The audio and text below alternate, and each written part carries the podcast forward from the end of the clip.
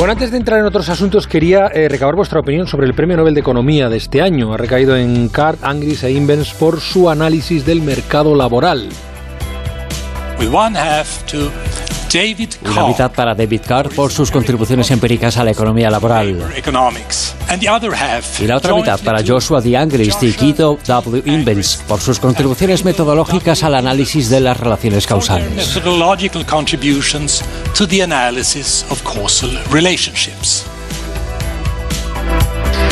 En el caso de nuestro país, yo creo que nos interesa especialmente la, la, investigación de David Carr sobre cómo ha influido la subida del salario mínimo en el mercado laboral. Dice que no necesariamente le perjudica. Un asunto sobre el que, por cierto, ya estaba investigando cuando le dieron el premio Fronteras del Conocimiento del BBVA en 2014, que estos premios son la antesala del Nobel, vamos, en casi todas las categorías.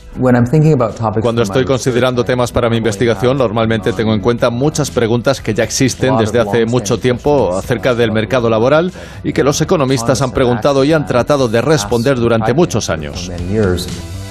La vicepresidenta Yolanda Díaz le ha felicitado por Twitter con este texto. Contrariamente a la visión convencional, demostraron, sobre todo David Carr, que la subida del salario mínimo no se traduce en una subida del paro. Eh, profesor, eh, su opinión, no digo sobre este tuit, que uno lo entiende perfectamente, sino sobre esta, eh, estos economistas y el premio concedido.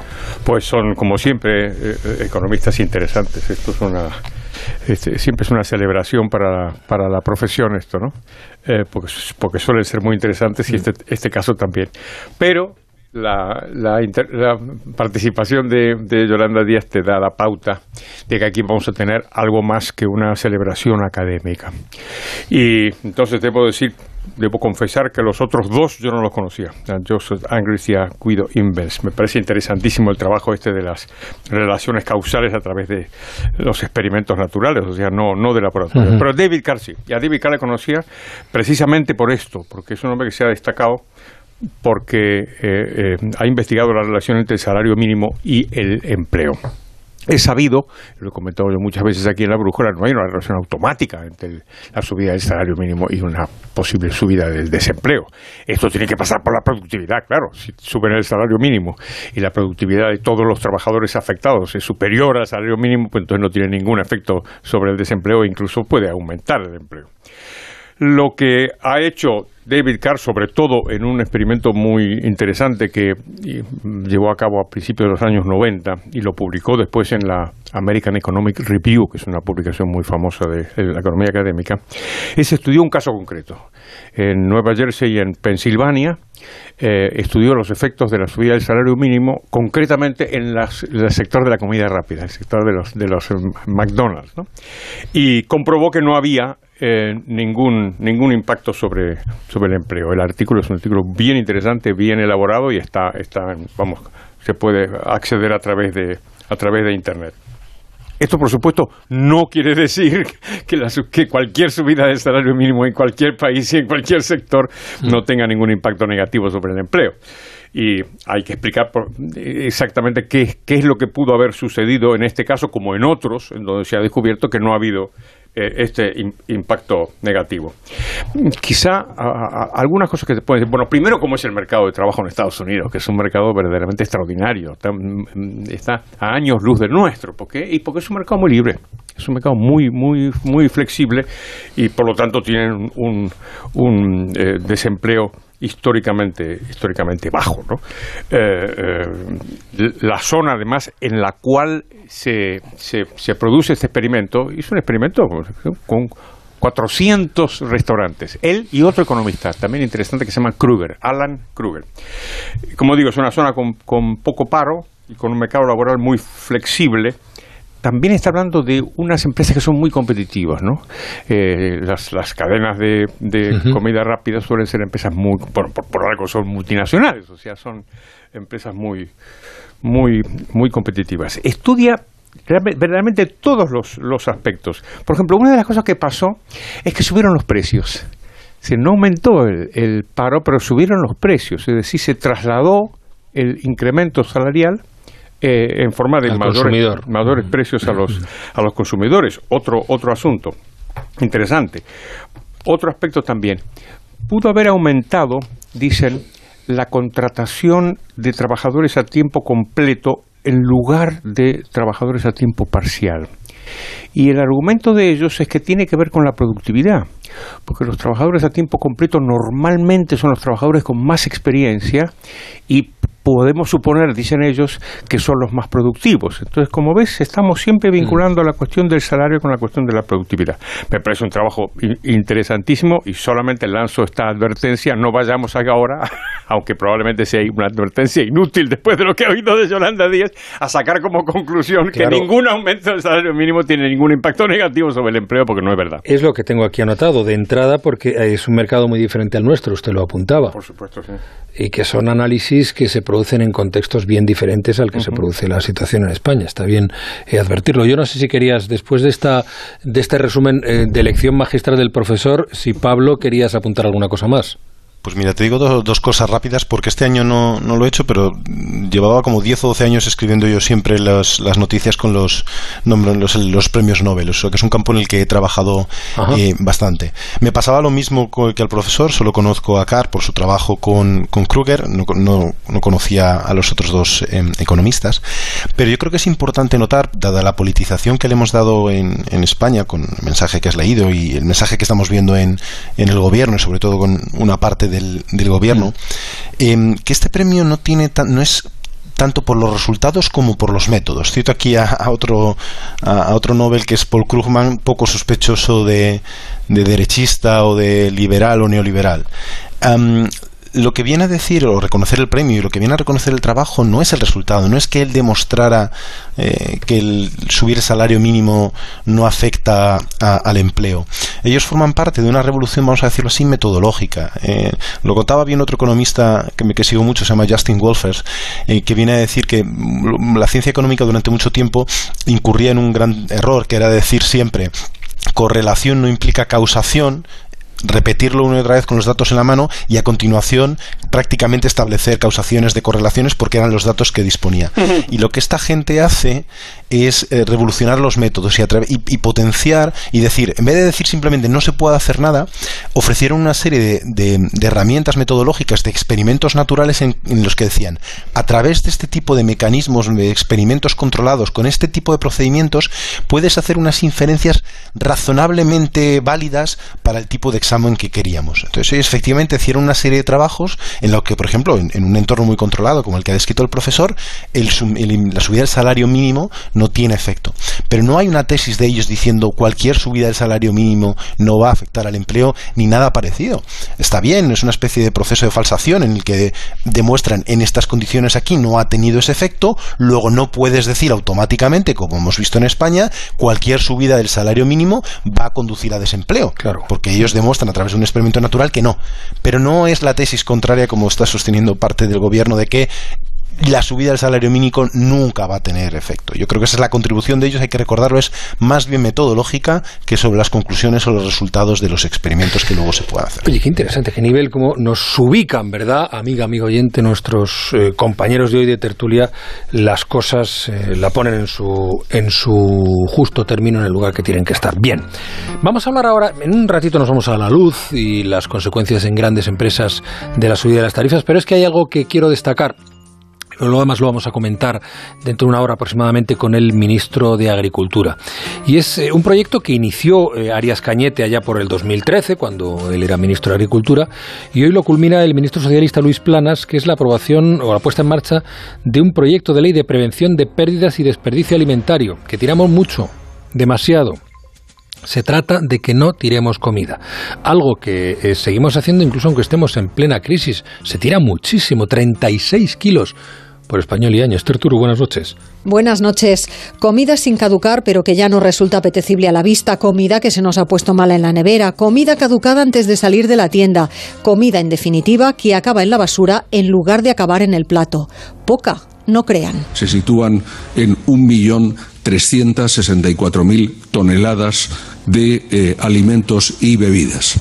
El anteproyecto de ley presentado por el ministro de Agricultura Luis Planas, que empieza ahora toda su larga tramitación, busca romper esa realidad y propone ir más allá en las medidas que ya existen y que deben afectar a todos los niveles de la cadena, producción, distribución y consumo. Novedades pocas. La primera prioridad es sin duda la de que esos eh, alimentos y bebidas puedan ser, en su caso, objeto de donación a las organizaciones sin ánimo de lucro o a los bancos de alimentos. Segunda opción, convertirlos en zumos o mermeladas y ya si esa tampoco es solución, revertirlo en alimento animal o compostaje para el campo. Hacer norma poder llevarnos lo que no hemos comido en un restaurante y también identificar claramente y ofrecer a mejor precio en tienda lo que está a punto de caducar y en las tiendas más grandes crear una zona específica para los alimentos menos atractivos a la vista, los más feos. Abrir debate social, dice el ministro, sobre cómo nos alimentamos, contemplando sanciones económicas de entre 6.000 hasta 150.000 euros de multa para los incumplidores. Bueno, eh, eh, Pablo, ¿hay algo así parecido en algún país de la Unión Europea, una ley que regule los desperdicios de alimentos? Hay, hay, algunas cosas, pero yo creo que una cosa tan mm, tan grande, tan a nivel complemento, o sea, tan, tan completo, tan comprensivo, eh, si existe yo no, no, la tengo muy presente ahora mismo.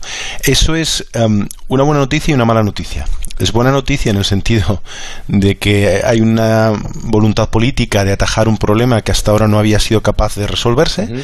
La mala noticia es que hay algunos países en que no tienen una legislación tan comprensiva porque no les hace falta o porque se han puesto mecanismos, vamos a decir, no coercitivos, sino más voluntarios o de iniciativa propia, incluso iniciativa privada en algún caso, o de colaboración público-privada, para que no se tuviera que llegar a, ciertas em, decisiones.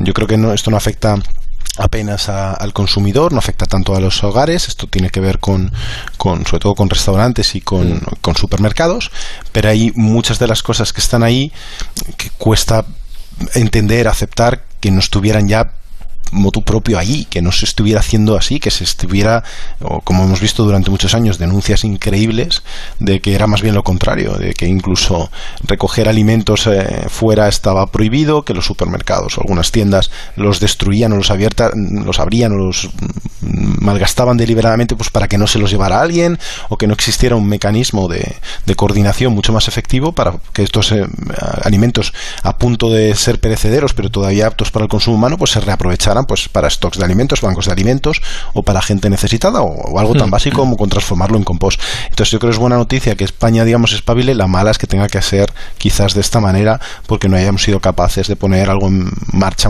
voluntariamente. ¿Qué le parece a usted, profesor? Yo creo que hay dos, hay dos, hay dos planos. Uno es el plano de las de las costumbres, en donde pues me parece muy bien que las vayamos cambiando y que vayamos cuidando estas cosas. Me acuerdo cuando le tomaban el pelo enormemente a Cañete cuando dijo que él se comía los yogures que estuvieran caducados. ¿Te acuerdas, no? Eh, bueno, pues pues eh, pues estaba muy bien porque tampoco pasa nada si uno se toma un yogur caducado unos días. Me parece que este cuidado eh, em, es un nivel de la discusión y yo estoy ahí muy de acuerdo de que cuidemos nuestra comida y todo eso me parece bien. Lo que me parece mal es este frenesí regulatorio y esto que te vamos a poner multas y te vamos a vigilar. Esta, esta cosa entre burocrática y represiva me parece mal. Pero la, otra, la, filosofía general, digamos, me parece bien. Hablamos de la luz. Eh, Sidenor hoy ha sido noticia, esta siderúrgica vasca, eh, porque ha decidido y ha anunciado cerrar durante 20 días por culpa del, eh, y cito textualmente lo que dice en su nota, desorbitado precio de la luz. Onda Cero y luego Juan Carlos de Julián.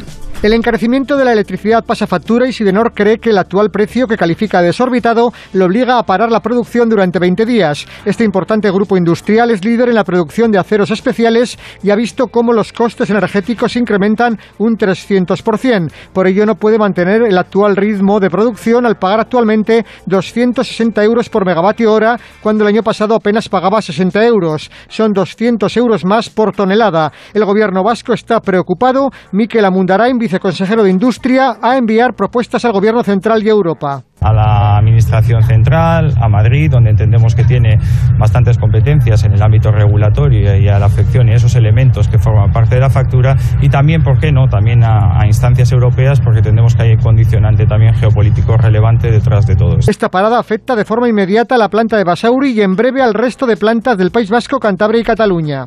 Bueno, como es lógico, Sidenor eh, solo es la punta del iceberg. La subida del precio de la luz se ha convertido en un problema serio para muchísimas empresas eh, electrointensivas especialmente, pero no solo ellas. En estos momentos, eh, las de ese ámbito, las que consumen el 10%, son apenas 80 empresas, no llega, que consumen el 10% de la electricidad en España, hacen cuentas para ver cómo sobrellevan este duro golpe. Pedro Pablo González, buenas noches, Pedro Pablo. Buenas noches, algunas plantas han parado ya en las horas puntas para ahorrar costes y otras miran a Sidenor para desgraciadamente imitarla. Y esto está sucediendo en las 74 plantas que la industria electrointensiva tiene en nuestro país. Empresas de siderurgia, metalúrgica no férrica, química, gases industriales, fabricantes de electrodos o cerámicas que ven cómo sufren sobrecostes de más de 1.500 millones de euros por el alza del precio de la luz. Si bien esta sube en toda Europa, sus competidores pagan menos, ya que los costes fijos, peajes que marca el Ejecutivo, son el doble y hasta el triple aquí. Por eso, Vicente Nondedeu, presidente de Aster, la patronal de cerámica, ha pedido en la televisión pública que el Ejecutivo actúe ya. Habrá que trabajar mucho para que eso sea eficiente, pero luego tenemos cosas que no dependen de Europa. Y repito, nuestros peajes son los más altos y competimos con azulejo europeo. ¿Y qué hace el gobierno? Pues dar largas, analizar la situación, afirman, pero nada de apostar por bajar los peajes y sí mucho buscar consenso. Así lo indicaba tras el Consejo de Ministros la ministra portavoz Isabel Rodríguez. el trabajo que se está haciendo es precisamente el de conciliar los intereses de los consumidores con un epígrafe especial a los consumidores que son industria y que por tanto tienen un alto consumo energético y también el de las propias empresas eh, eléctricas. Vamos, nada de nada aún. Y es que la industria electrointensiva lleva más de dos años advirtiendo que sin subida de la luz sus márgenes son más que estrechos, que la producción exterior sale más rentable por los costes energéticos y si esta situación como temen, se alarga hasta el 2023, muchos no van a ver viables sus empresas y esto es un peligro para el empleo cualificado que tienen. Claro, em, estamos hablando, llevamos mucho tiempo hablando de cómo afecta la subida de luz a los hogares españoles. Nos llegan además cada día comunicaciones de, de oyentes. Por ejemplo, uno hoy estoy flipando con el tema de la luz, las facturas no llegan y yo mismo tuve que pagar 104 euros de cuatro facturas de electricidad. ¿Cómo puede ocurrir esto? Ya está afectando a las empresas, que lo venimos tiempo diciendo, y hoy este toque de atención de Sidenor me parece muy importante, profesor. Yo creo que sí, porque si, si recordamos, el gobierno ha insistido, aparte de que va a hacer todo lo posible, en fin, lo que hacen siempre los gobiernos, ha insistido en que tampoco es mucha cosa, en que no es muy importante. Incluso se, se han hecho cálculos de que no me confunda usted el megavatio con lo que usted paga, no sé qué, los hogares, poca cosa. Y otra vez se está ignorando que la economía es una es realidad muy complicada y, muy compleja y no somos todos iguales. Entonces, a lo mejor una subida de la luz que puede ser asumible es, evidente, en el caso de un hogar puede ser asumible para un hogar, pero para otro no. Lo mismo sucede con los negocios. Hay empresas pues que pueden asumir ese, ese coste y otras que no. Entonces, claro, las que son eh, intensivas en el consumo de electricidad, como es este caso, pues resulta que de pronto le puede dar un golpe, un golpe mortal. O sea, que cuidado con eso. Mm, Pablo. Em, lo que le están pidiendo desde hace ya muchas semanas o meses desde el del sector del, de todo el sector amplio industrial es más ayudas, más ayudas y equivalencia respecto a lo que están haciendo en, en otros países. Hay un tope marcado por la legislación europea y las ayudas que ha marcado el, gobierno español están, están por debajo y están pidiendo ayudas porque a diferencia de, de otros de otros eh, sectores económicos o de otras situaciones, ellos no pueden hacer, no pueden, digamos así, no pueden repercutir esto directamente en, los clientes. Sidenor lo llevan diciendo varias semanas en el sentido de que tienen contratos anuales con los fabricantes, por ejemplo, automóviles móviles que solo permiten un incremento de los precios pues por una subida de materias primas, pero no por el coste de la, eh, de la electricidad, por ejemplo. Así que digamos que están ahí un poco atrapados, porque si se ha multiplicado por tres o por cuatro la factura de la luz, eh, no pueden hacer frente a, la situación. Y ahí sí que tiene un margen de actuación directa el, el, gobierno, así que yo creo que están haciendo ahí una campaña de, de presión. Es verdad que el gobierno tiene manos limitadas, que hemos contado otras veces, pues para actuar por el, eh, sobre el mercado mayorista eh, porque la fijación de precios ahora mismo está bastante protegida por la legislación europea, es lo que España está intentando que la Unión Europea haga, es lo que va a pedir esta semana eh, los ministros en, en, Bruselas, lo que el presidente pidió la semana pasada en Eslovenia y volverá a pedir en, una cumbre europea que hay la semana que viene, pero no es la respuesta que va a recibir la Comisión Europea el miércoles. Va a hacer una serie de, de ideas, mm, pero no va a estar nada que tenga que ver con una reforma en profundidad del mercado mayorista. El gobierno puede actuar en el minorista, como ya ha hecho, puede hacer una serie de medidas que todavía están viendo si son legales o no, pero sí que puede eh, aumentar, digamos, en la parte que tiene que de las medidas compensatorias, vamos a llamarlo subvenciones o de ayudas para el sector ultraintensivo, que, es el que más afectado se, se, ve y que tiene a lo mejor en algunos elementos menos margen eh, de maniobra.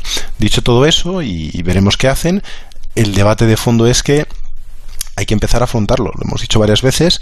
Eh, es, la luz no va a bajar a los precios de antes, va a tener un precio alto confiemos en que a partir de principios o mediados casi ya del 22 no tenga estos niveles, pero hay que prepararse para una nueva realidad. Así que hace falta más que callarse, más que ignorar, más que intentar simplemente tirar balones fuera, que toda España, todo el sector, la empresa, la patronal, los sindicatos, el gobierno y nosotros como transmisores de este debate empecemos a concienciar de que la situación ha cambiado y que no va a volver a ser exactamente como antes, así que, que va a haber que hacer muchos tipos de ajustes.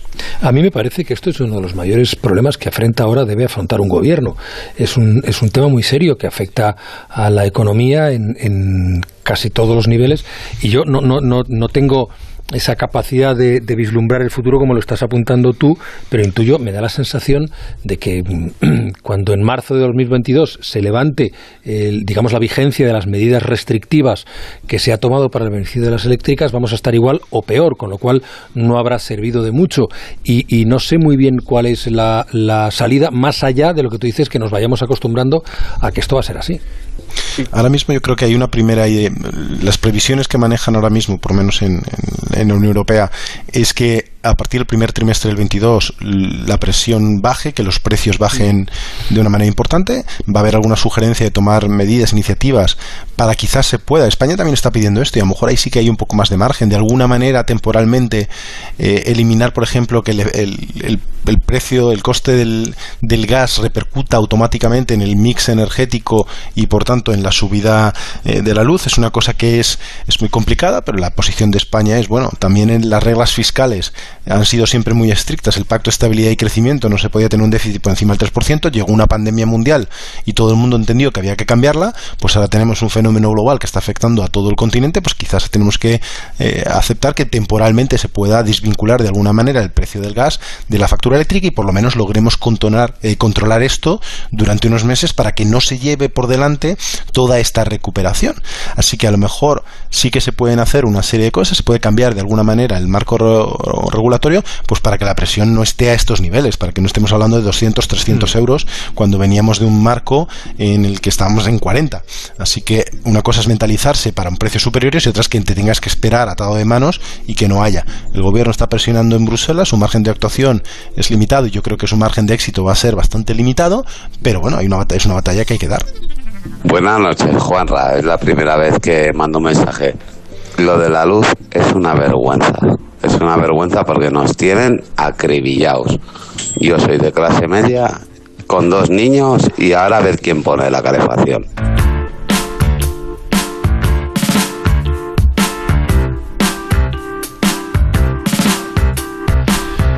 ¿Hace cuánto que no tomas decisiones pensando en tus ahorros? Ahora, gracias a Deutsche Bank, es más fácil que nunca. Con Deutsche Bank y su nueva plataforma Deposit Market, acceder a depósitos europeos es más fácil que nunca. Hazte cliente desde la APP de Deutsche Bank y empieza a invertir en depósitos europeos. Así de sencillo. Infórmate en depositmarketdb.es. La brújula. Juan Ramón Lucas. ¿Duerme mal? ¿Tiene ansiedad? ¿Está triste? La pandemia nos ha dejado a todos un poco tocados. Mundimed.es le ofrece apoyo psicoemocional con un psicólogo cuando quiere y como quiera, sin límite de tiempo ni consultas para usted y toda su familia por 7,50 euros al mes. Entre ahora mismo y hágase de Mundimed. El primer mes es gratis. Mundimed.es, la telemedicina del siglo XXI sin espera. Toda la corsetería, lencería y medias de todas las marcas con un 25% de descuento. ¿Tenemos tu atención? En la semana de la lencería del corte inglés tienes lo mejor de la corsetería de Triumph, Chantel, Dim, Simón Perel, Maison Le y muchas más con un 25% de descuento. Solo hasta el 17 de octubre en el corte inglés, en tienda web y app. La vida es como un libro y cada capítulo es una nueva oportunidad de empezar de cero y vivir algo que nunca hubieras imaginado. Sea cual sea tu próximo capítulo, lo importante es que lo hagas realidad. Porque dentro de una vida hay muchas vidas y en Cofidis llevamos 30 años ayudándote a vivirlas todas. Entra en cofidis.es y cuenta con nosotros. La brújula. Antes de irnos a las canciones económicas que creo tendremos hoy, ¿verdad, profesor? Hombre, bien, bien. por Dios, qué pregunta. Bueno, vamos a, a otro de los temas que habrá que seguir con atención. Hoy damos un par de toques, pero eh, me parece que llevamos tras ellos un tiempo y está sucediendo. Hoy se quejaban eh, los, eh, la patronal de la construcción de que falta personal. Esta tarde, en esta emisora, los transportistas.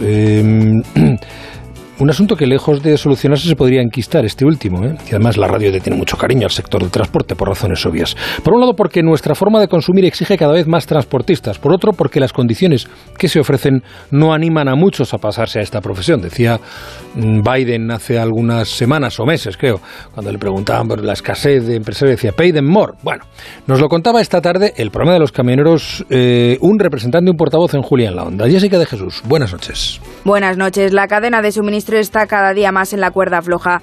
A la escasez de fletes en el transporte marítimo se suma ahora la falta de camioneros. La falta de contenedores no es aquí un problema, pero faltan 400.000 conductores en toda Europa, 15.000 solo en España. Los sueldos bajos y la falta de incentivos no ayuda a cubrir las plazas.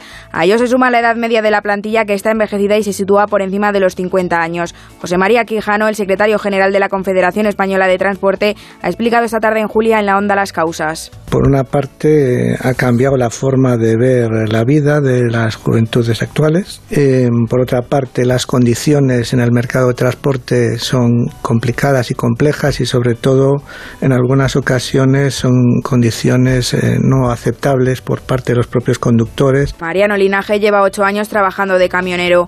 Comenzó a los 21 años y cree que con los tiempos que corren es complicado, sobre todo cuando trabajas como conductor asalariado o como transportista autónomo. En Julia en la Onda ha asegurado que para poder aguantar te tiene que gustar. Esto no, esto hay que valer para dedicarse a esto porque son muchas horas, es mucho sacrificio, es mucho dinero el que llevamos invertido por la carretera y no nos vemos amparados por nadie. Mariano asegura que nunca le ha faltado de nada ni a él ni a su hermana gracias al camión, pero por ello casi se ha creado sin padre. Adriana Muresan es también camionera, lleva trabajando en el sector 17 años y afirma que es un sacrificio muy grande. Pero las condiciones de trabajo, tal como lo han dicho todos, eh, son muy duras. Una larga jornada laboral, mucha presión, tensión, estrés, poco tiempo de la familia. A las malas condiciones y la carencia generacional se suma la escasez de mujeres y el problema del Brexit, que está agravando aún más la situación. La mayor parte de los países europeos ya está notando sus efectos y los camioneros advierten de que no tardaremos en estar igual que en Reino Unido.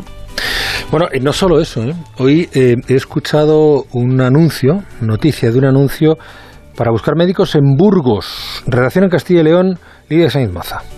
Salarios de 3.400 euros brutos mensuales, con posibilidad además de realizar guardias en las urgencias hospitalarias. Con una guardia en laboral y una en festivo, la nómina aumenta hasta los 4.500 euros. Flexibilidad en las primeras semanas de incorporación, soporte para encontrar vivienda y lo más importante en esta campaña, contratos no inferiores a tres años. Joaquín Fernández de Valderrama, presidente del Colegio de Médicos de Burgos. Yo creo que lo que conviene, lo que eh, los médicos valoramos es la estabilidad y hasta ahora no los contratos que se han ofertado no son de ese tiempo. La gerencia de atención primaria de Burgos se vende también como nueva, joven y con ilusión. Además del sueldo, el buen ambiente en un más que tensionado sistema sanitario también puede contar. Me falta gente. Pues, pues sí. Porque, ¿Por qué te asombras? Estamos, estamos en, en, en, en un mundo donde hay muchos desequilibrios, los mercados no son todos iguales estamos en un momento en donde la economía está creciendo, entonces puede haber desajuste en oferta y demanda, desde camioneros hasta médicos, ¿no? Ahí lo ubicamos, sí, seguramente así es. Eh, permitidme un segundo. Bueno, sí, ¿qué hora es? Pero vamos a ver, ¿Qué hora si es? ya es hora. Por favor. Por favor, es que se me está yendo el tiempo. Canciones económicas. canciones económicas.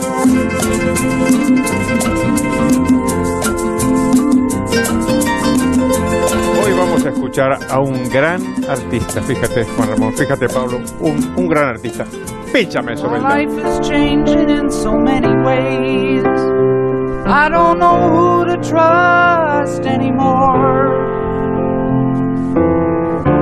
There's a shadow running through my days, like a Neil Young, famoso cantautor canadiense, con una canción del año 1972 que se llama A Man Needs a Maid.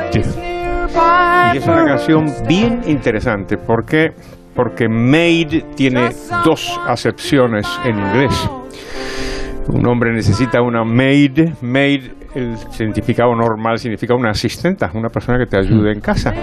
Y sin embargo, en inglés, sobre todo en el inglés más antiguo, maid significa una mujer generalmente joven, pero necesariamente soltera. Y en esta canción juega Neil Young con las dos acepciones. Y lo primera, la primera parte habla efectivamente que está necesitando pues una persona que le ayude para, para las labores de la casa y tal. Y a medida que evoluciona la canción, ya está hablando de lo que necesita, es de verdad una Es otra mujer, cosa. necesita una, una compañía porque está pasando una etapa y está muy solitario. Es bastante autobiográfica la canción porque de hecho al final dice me he enamorado de una actriz y eso es exactamente lo que le estaba pasando porque se estaba enamorando de una famosa actriz que se llamaba Carrie Snodgrass. eh, eh, con la cual se casó y tuvo y tuvo su primer hijo, ¿no? Pero la, la- aparte de la, de la controversia que ha suscitado esto, eh, el- tiene un asunto muy interesante que es el, el mercado del servicio doméstico. A mí siempre me ha interesado muchísimo ese, ese es un mercado bien interesante. Siempre he pensado que es una, una de las marcas del desarrollo económico es que el- los nacionales dejan de participar en ese mercado. Y es muy típico de los países que prosperan que de pronto el servicio doméstico empieza a ser ocupado por extranjeros. Y desde luego lo hemos vivido en España en el último medio siglo casi que llevo viviendo aquí. Eh, cuando llegué, pues había un mercado de servicio doméstico de mucha gente, muchísima gente española y paulatinamente y en las últimas décadas a gran velocidad ha sido rellenado por extranjeros. Y, y esto es, es bien interesante porque esto indica obviamente la prosperidad, indica preferencias. Los nativos prefieren trabajar en otras cosas, pero si prefieren trabajar en otras cosas, entonces hay una demanda de servicio doméstico que no es rellenado por los nacionales y entonces vienen los inmigrantes, eh, en donde puede haber una, en condiciones de mercado, competencia, si no hay estafa, ni engaño, ni explotación, pues un mutuo beneficio, puesto que obviamente el servicio doméstico siempre que sea voluntario es un trabajo y en los países desarrollados suele ser relativamente bien pagado y sobre todo muy bien pagado en comparación a los países de origen de las personas que, que eh, eh, ocupan estos, estos trabajos. O sea que como ves, eh, Juan Sí, Ramón, ya. tenemos una canción romántica de soledad y de amor y con una pequeña nota económica que puede ser interesante. Uno encuentra la economía en los rincones más sorprendentes del corazón, ¿no es verdad? You gotta be part of. Y en los cantautores canadienses también. ¿Te ha gustado? Mucho. Pues entonces podemos decir aquello de y hemos terminado por hoy.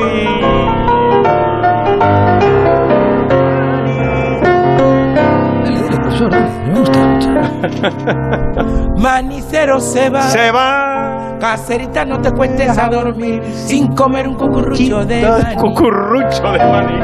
Gracias, profesor Rodríguez Brown. Adiós, liberales. Por las enseñanzas y por la canción. Claro que sí.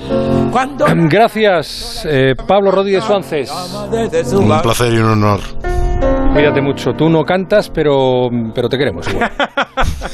Hasta la próxima. Me queréis por eso, precisamente. No, no, yo por el chocolate, ya lo sabes. dame de tu maní. Pero aprendo mucho de vosotros, es verdad. Que ¿eh? esta noche no voy a poder dormir sin comer un Un montón de notas hoy en el cuaderno.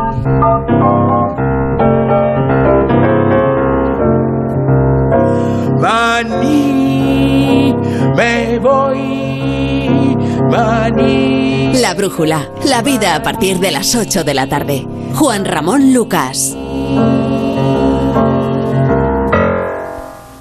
¿Te da miedo este sonido? ¿Y si es el ruido de tu coche sin batería cuando estás de camino al pueblo y en medio de la noche? Con Ama despreocúpate. Con nuestro seguro de automóvil dispondrás de asistencia en viaje 24 horas desde el kilómetro cero, incluyendo reparaciones urgentes en carretera. Ama, seguros para profesionales sanitarios. Infórmate en amaseguros.com o en el 91 343 4700.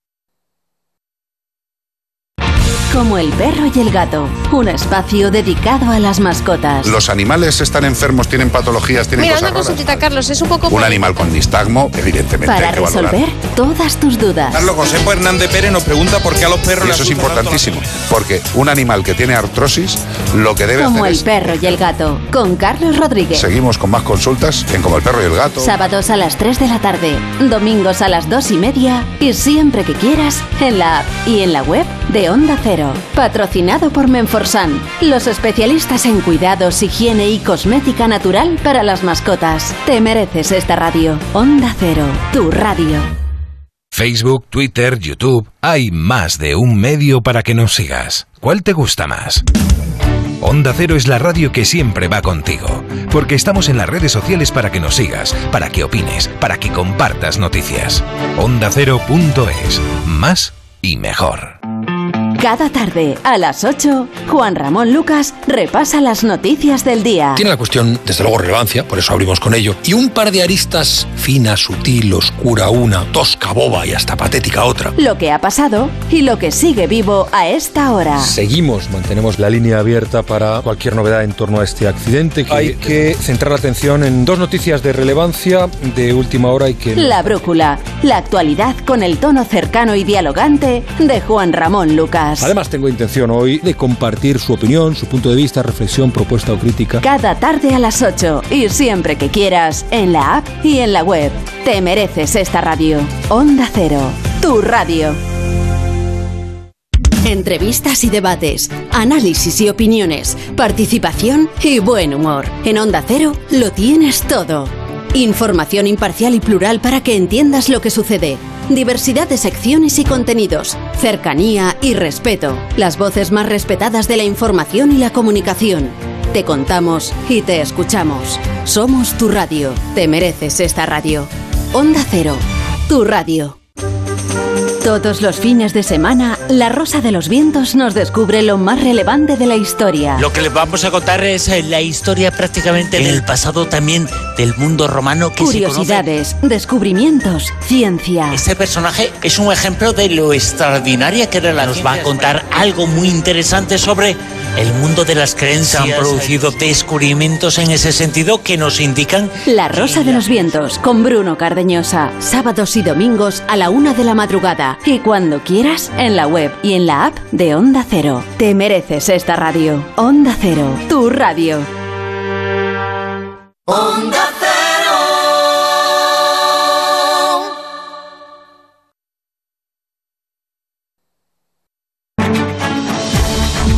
La Brújula.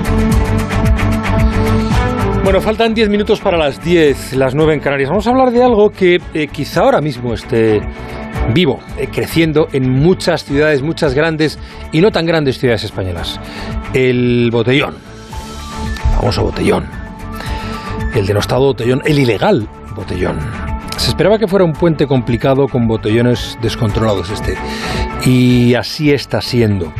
Qui- Quizá el, el- el más violento, el que más ha llegado en cuanto al, a la intensidad y al filo de sus consecuencias es el que se vivió eh, hace un par de días en Cartagena. Allí nos vamos para empezar con crónica de nuestra compañera Damaris Ojeda.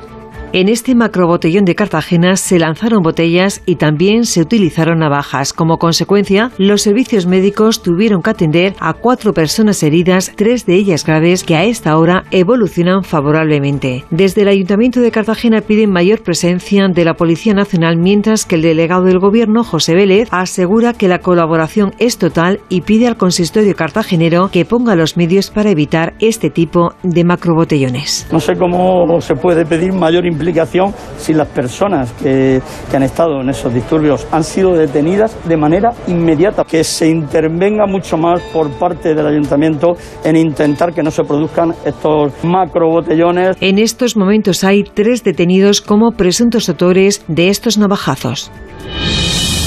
Bueno, de todas formas, el macro botellón más importante que se vivió este puente, todavía no ha terminado, veremos qué sucede esta noche, ha sido en Madrid con peleas, robos y decenas de detenciones. Desde el ayuntamiento apuntan a bandas organizadas, pero solo desmienten desde la delegación del gobierno. Onda Cero Madrid, Marta Morueco.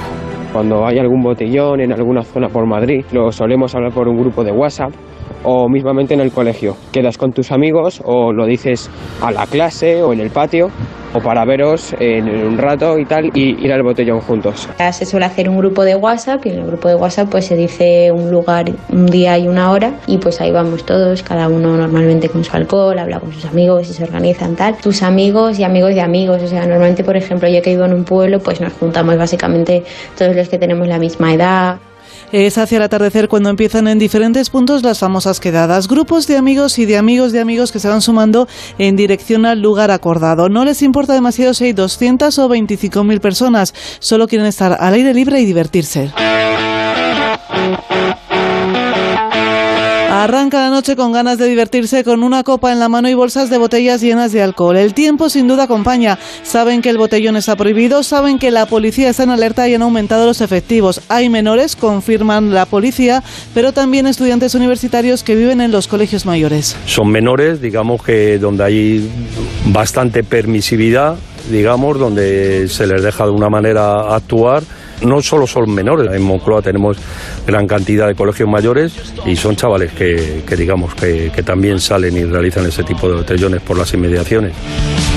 Al alcohol hay que añadir la libertad de horario. Los agentes tutores son los encargados de llamar a los padres cuando un menor ha tenido que ser atendido por el SAMUR a causa de un coma etílico. Este agente tutor reconoce que la permisividad de los progenitores es fundamental. Cuando reciben la llamada de la policía, muchos padres ni siquiera se sorprenden. Hombre, suelen ser, suelen ser responsables, evidentemente, pero vamos, que muchas veces no les pilla de sorpresa tampoco. Que se sabe que ese consumo existe, que muchas veces los padres sí son conocedores de que el menor está en este a las eh, que está fuera de casa y que, bueno, ellos no saben si está a lo mejor en, un determinado sitio local o está consumiendo el botellón en, la, calle. Los jóvenes ni siquiera se plantean lo que supone que la Fiscalía de Menores les abra un expediente, ni las consecuencias. Sí entienden que se llame a los padres si uno acaba en coma etílico. Porque eso ya eh, entra en un tema serio, o sea, el chaval se podría morir. Y es mucho mejor mm, que llamen a los padres a que ya no haya más amigos. Entonces yo sí vería normal que se llame a los padres en una situación mm, como un coma etílico. Como un coma etílico.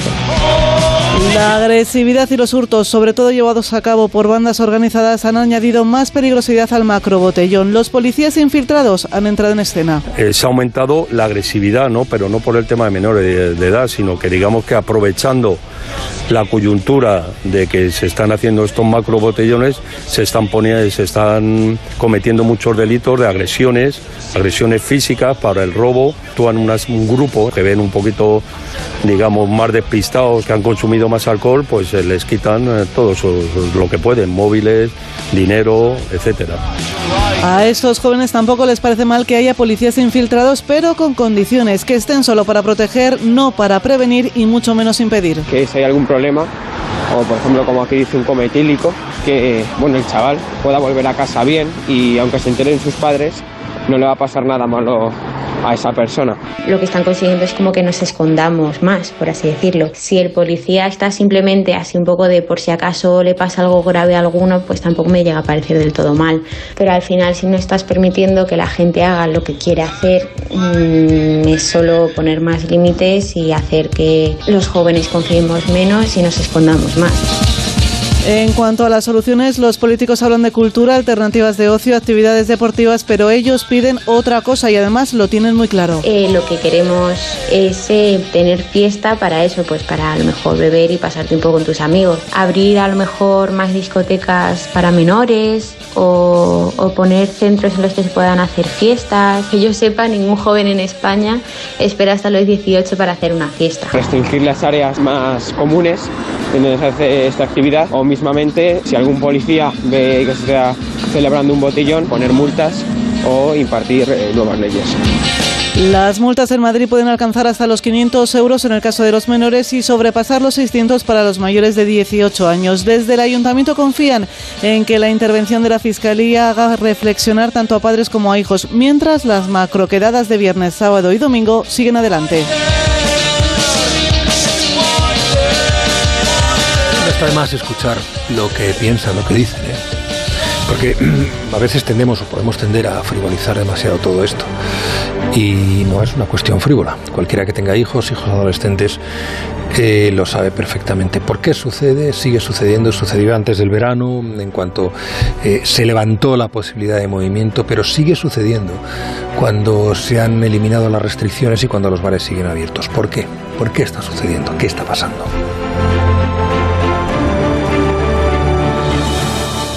No me parece mal que nos lo preguntemos. En este tiempo, hoy lo veíamos en el programa, que nos preguntamos muchas cosas, qué va a pasar con la subida de la luz, qué va a pasar con los puestos de trabajo eh, que mmm, faltan en esta situación, qué va a pasar, va a haber un colapso de la industria. Están cambiando las cosas, están cambiando muchísimas cosas en nuestra vida cotidiana, está cambiando mucho el mundo al que estamos acostumbrados. Y una de las cosas que está cambiando es esta. Y yo creo que conviene que no frivolicemos, que es verdad, denunciemos los botellones, lo que tienen de ilegales, lo que pueden tener de violentos, intentemos averiguar qué es lo que está pasando ahí. Esto es la brújula, esto es Onda Cero. Sobre esta cuestión también puede dejarnos su opinión el 608-962-492, 608-962-492 sobre este asunto o sobre cualquier otro que tenga que ver con cuestiones como las que estamos hablando hoy. Hemos hablado de la luz, que seguiremos hablando de la luz, que hemos hablado y seguiremos hablando de los mmm, puestos de trabajo que se necesitan o como hablaremos dentro de unos minutos con el ministro de Agricultura, de una de las noticias del día, que me parece, perdón, una, una iniciativa muy relevante y que puede cambiar muchas cosas, y es eh, tratar de regular los desperdicios que tiramos, es decir, tratar de evitar que tiremos tanta comida como tiramos en España. 608-962-492, el teléfono del programa. Buenas noches, Brújula. Os he escuchado hablar en la Brújula de la Economía sobre el tema del desperdicio de alimentos. En mi casa, mi familia, desde hace un año, estamos, eh, vamos, luchando en, favor de no desperdiciar alimentos y eh, nos hemos suscrito a dos aplicaciones por teléfono, que, se, que te subes al, te los bajas en el teléfono. Eh, no digo las marcas por no hacer publicidad el caso es que por 2,99 tú compras eh, un pack de verduras y de frutas.